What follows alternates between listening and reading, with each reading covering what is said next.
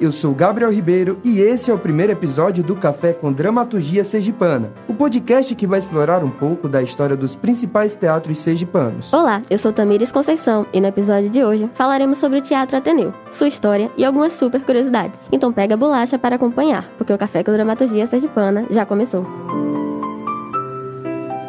O Teatro Ateneu mais antigo do estado de Sergipe criado em 1954, foi concebido apenas para as atividades complementares do Colégio Ateneu Sergipense. No finalzinho do ano de 1983, devido ao fechamento do teatro, a classe artística de Sergipe se reuniu e mandou um abaixo assinado para o governador, pedindo que as portas do teatro fossem reabertas. João Alves Filho então respondeu aos artistas que, em 1984, as portas não apenas seriam reabertas, o povo de Sergipe teria um teatro com todas as condições necessárias para abrigar as produções mais sofisticadas nacionais e internacionais. Os indícios levam a crer que foi em 6 de outubro de 1984 que o auditório passou a ser oficialmente um teatro, quando foi reaberto com o espetáculo O Beijo no Asfalto, sob a direção de Busa Ferraz. A obra contava com ninguém menos que José de Abreu no elenco.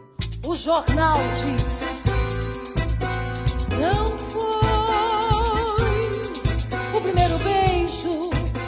curiosidade que poucos sabem é que o nome oficial do teatro, no registro, ficou como Teatro Ateneu Governador Arnaldo Hollenberg Garcês, em homenagem ao seu fundador. Com seu grande e caloroso palco, o teatro já recebeu renomados artistas de cunho nacional, como a saudosa cantora e atriz Bibi Ferreira e o autor Paulo Goulart, que pisaram nas terras sergipanas através da arte.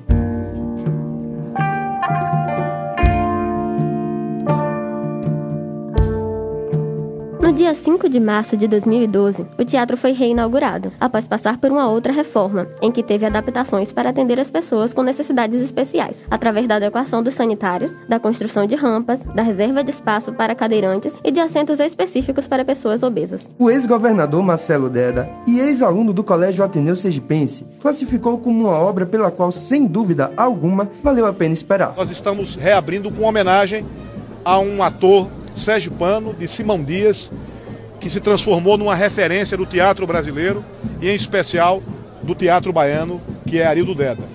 Participou de várias produções cinematográficas, inclusive do filme Central do Brasil, participa de produções da Rede Globo, é professor de teatro aposentado da Universidade Federal da Bahia, formou uma geração de artistas para o teatro da Bahia e do Brasil. Dessa forma, o Teatro Ateneu passou a contar com a seguinte estrutura: 800 poltronas, divididas entre plateia e mezanino, quatro camarins, sala de balé e foyer, que pode ser utilizado para exposições. O espaço cultural conta ainda com sala de exposição e painel pintado pelas mãos do grande artista plástico e sergipano, Gênero Augusto. Gênero, um dos nomes mais importantes do modernismo brasileiro, pintou o painel em 1972 para o restaurante do Hotel Palace Aracaju, representando a chegada da família real portuguesa ao Brasil, em 1808. Bom mesmo é saber que aqui nesse palco a nossa cultura vai dar um verdadeiro espetáculo!